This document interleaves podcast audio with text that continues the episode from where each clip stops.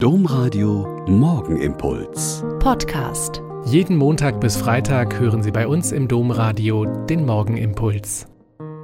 Mit Schwester Katharina, ich bin Olper Franziskanerin und finde es schön, wenn Sie jetzt am Donnerstagmorgen mit mir zusammen beten.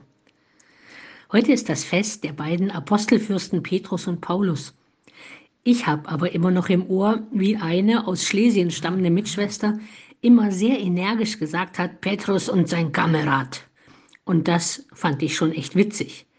Wenn man nämlich nach der Wortbedeutung Kamerad schaut, da steht im Duden eine Person, mit der jemand durch gemeinsame Tätigkeiten oder Interessen eng verbunden ist. Das kann man bei Petrus und Paulus ja schon sagen, obwohl es kaum verschiedenere Typen als diese beiden finden kann. Petrus stammt aus Bethsaida am See Genezareth. Ursprünglich hieß er Simon, erhielt aber durch Jesus den Beinamen Petrus, zu Deutsch der Fels. Petrus war der Bruder des Apostels Andreas. Durch ihn lernt er Jesus kennen. Beide Brüder waren Fischer. Petrus war verheiratet und wohnte mit seiner Familie in Kapharnaum. Aus den Briefen des Paulus kann man weder sein Geburtsjahr noch seine familiäre Herkunft sicher ermitteln. Aber wenn die Apostelgeschichte recht hat, hatte Paulus zumindest eine Schwester, die in Jerusalem lebt. Dort wird auch berichtet, dass Paulus aus der Stadt Tarsus in Kilikien stammt und das römische Bürgerrecht besaß. Paulus war gebildet, war bei Gamaliel in die Schule gegangen und gehörte den Pharisäern an. Beide hatten sehr unterschiedliche Lebens- und Berufungsgeschichten.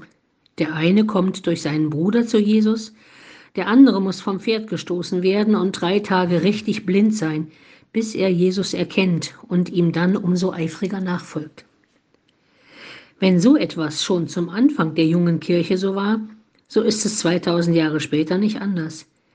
Viele Menschen, die auf den unterschiedlichsten Wegen zum Glauben gekommen sind und auch auf den unterschiedlichsten Wegen ihren Glauben leben und die Kirche mitgestalten. Die einen, die quasi von Geburt, Familie, Tradition und Taufe dazugehören, die anderen, die durch Ereignisse oder Menschen dazugeholt wurden. Und die Dritten, die von Jesus, vom Geist so quasi, vom Pferd geschubst worden sind und deren Blindheit gelöst werden muss. Ein Wort des ehemaligen Papstes Benedikt XVI. gefällt mir da sehr gut. Und ich halte es für eine entspannte Weise, mit den vielfältigen Wegen in der Kirche umzugehen. In einem Interview wurde er gefragt, wie viele Wege es zu Gott gibt. Und seine wunderbare Antwort darauf war, so viele, wie es Menschen gibt. Heute am Fest von Petrus und Paulus können wir die Fantasie Gottes feiern, der die Menschen so vielfältig geschaffen und seine Freude an ihnen hat.